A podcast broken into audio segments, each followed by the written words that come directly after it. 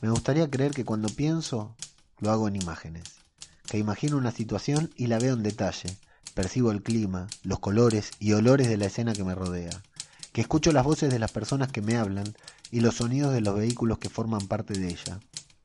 Supongo yo que así debe pensar un director de cine, y así es como me gustaría pensar a mí. Sin embargo, cuando lo hago, cuando pienso, lo hago en palabras, en letras.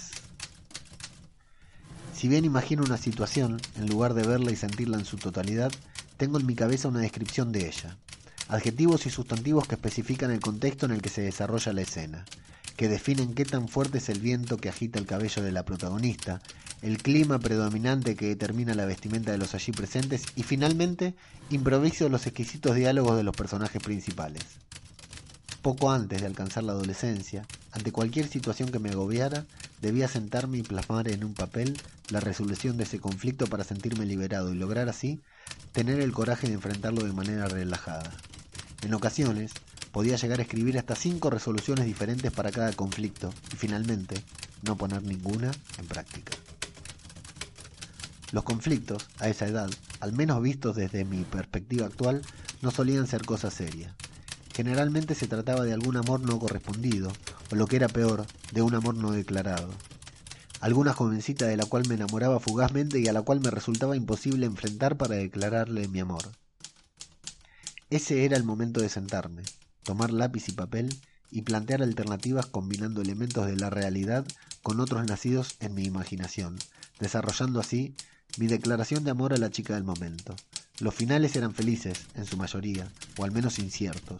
Si no terminaban con un romántico beso, el desenlace me encontraba de la mano de la coprotagonista, dando inicio al tan deseado romance. Luego de redactar esos deseos ocultos, la presión en mi pecho disminuía considerablemente y quizás esa noche pudiera llegar a dormir en paz. Al amanecer, antes de partir hacia la escuela, leía lo escrito durante la noche, y de esa manera asistía serenamente al encuentro de mi enamorada, con la convicción de que la situación se resolvería de alguna de las alternativas plasmadas anteriormente en papel. Del dicho al hecho, o mejor dicho, de lo escrito a lo hecho, nunca lograba poner en práctica ninguna de las brillantes ideas vislumbradas durante esa terapia de escritura.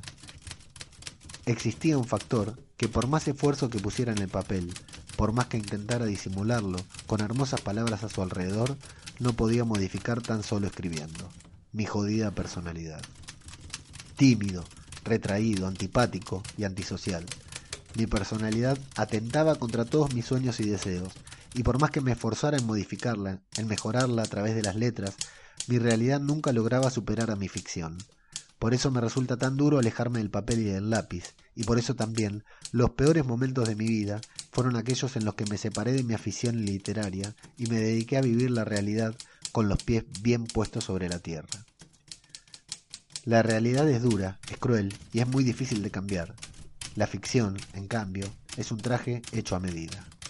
Es como el traje alienígena que usan Peter Parker y Eddie Brock durante una saga entera del hombre araña, el cual se adapta al clima, al contexto y a los sentimientos de quien lo lleva puesto.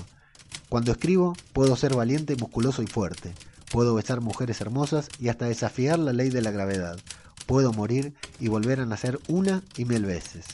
Puedo hacer lo que quiera y lo que sienta. De esa manera, cuando tengo bronca por algo, en mis textos alguien muere violentamente. Si estoy feliz, seguramente algún lector se ríe al leer lo que escribí. Si tengo miedo, describo ese miedo en detalle para desmenuzarlo delante de todos y así mostrarme a mí mismo que no hay nada que temer. Y cuando estoy bloqueado, desmotivado o falto de inspiración, escribo y grabo textos como este para recordarme por qué nunca debo dejar de escribir.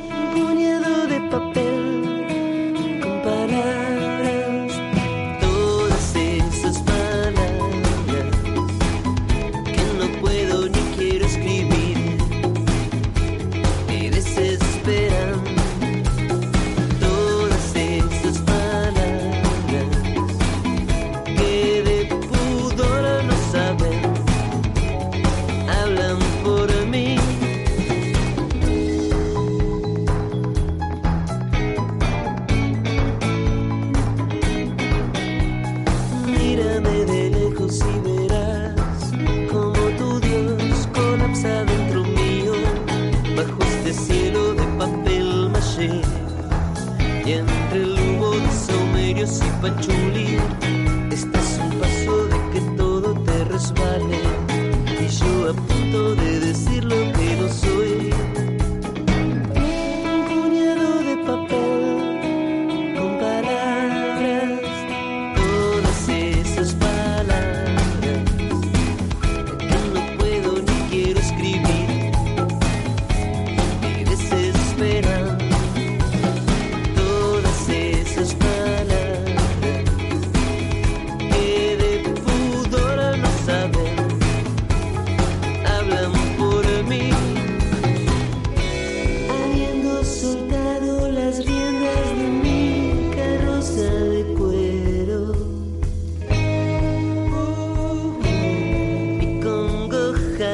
mi sentido enloquece, mis fauces resueltas reclaman tu aliento.